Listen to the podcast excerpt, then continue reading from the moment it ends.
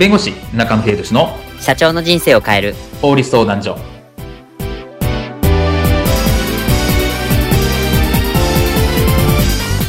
こんにちは弁護士の中野秀俊です。こんにちはアシスタントの堀内隆です。この番組は IT 専門の弁護士中野秀俊がこれはすぐに使える法律主に企業法務の知識を分かりやすくそしてちょっとコミカルにお伝えする番組です。よろしくお願いいたします。今回のテーマはフリー素材サイトを利用する際の注意点についてお話を伺いたいと思います。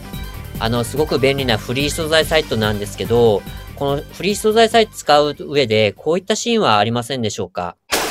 社長フリー素材 Z にすごいいい青空の写真がありました。おいいじゃん。これ使おうよ使おうよ。わかりました。じゃあダウンロードします。これでホームページにアップしよう。いいですね。でその後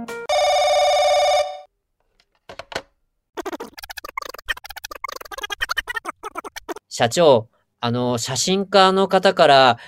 私の写真を勝手に使うんじゃないという怒りの電話が来てるんですけど。え？マジで？はい。今回のケースですと、フリー素材からダウンロードしている。まあ、一見良さそうにも思えるんですけど、これは何が悪かったんでしょうか？はい、結構これトラブルになることが多いんですけど、まあ、フリー素材 OK ってさ,、されてるサイトから使うって話なので、利用者からすれば何が悪いんだって話になると思うんですね。そうですよね。はい。ですけど、これ注意しなきゃいけないのは、そのフリー素材サイト自体が、まあ、ちゃんとしてるのかって話だと思うんです。フリー素材サイト自体がちゃんとしているかどうか。はい。つまり、フリー素材サイト自体が他人のものをパクってた場合、勝手に載せてた場合、使ってるって話になってしまうと、その使った方が権利者から訴えられてしまうよっていう話なんですね。あの、フリー素材サイトに上がっているデータそのものが、あの、パクったコンテンツだったっていう。あ、そうなります。ええで、これは別に意図してない場合も確かにあって、まあ何かこう、権利を取り忘れてたのか、はい悪意がない場合ももちろんあるとは思うんですけど、フリー素材サイト自体が。ですけども、結果的に、えっ、と、フリー素材サイト自体が、えっ、と、それパクっちゃってるっていうケースは結構あるかなと思います。ああ、びっくりです。あの、フリー素材は僕も使うことがあったので、ちょっと正直ちょっと僕も驚いています。そうですね、結構これって、まあ問題になるところがやっぱり多いかなっていうところがあるので、これで訴えられたりとかするケースも多いかなっていう形ですね。これって、あのーまあ、いわゆる使う側の対策と、どのように対策をすればよろしいでしょうか？そうですね。まずそのフリー素材サイトの規約みたいのを見ていただくといいかなとは思っていて、例えばですね、規約のところに、えーっと、その、権利の適法性とかは責任負わないよみたいなことが書いてあったりするんですよ。うちのサイト少ないよ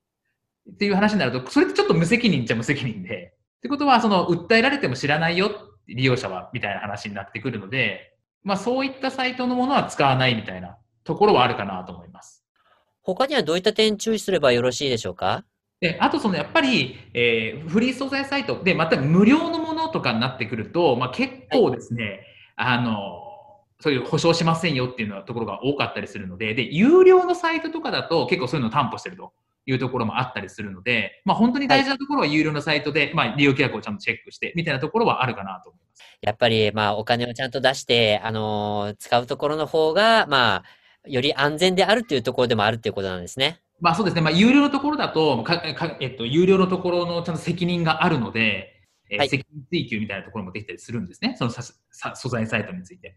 あ無料だとやっぱりそこどうなのって話もあったりするので、やっぱそこはちゃんと、まあ最終的には自己判断でやるしかないかなとは思いますね。じゃあ、素材サイトを使うにも、やっぱり、あの、最初はまず規約を読んで、あの、こういう規約をもとに、まあ、使っていくっていうことが大事なんですね。そうですね。あの、規約のところの面積とかっていうところに書いてあったりするので、じゃあどういうところに責任を負うのか、そのサイトは。みたいなところを確認しておくっていうのは大切かなと思います。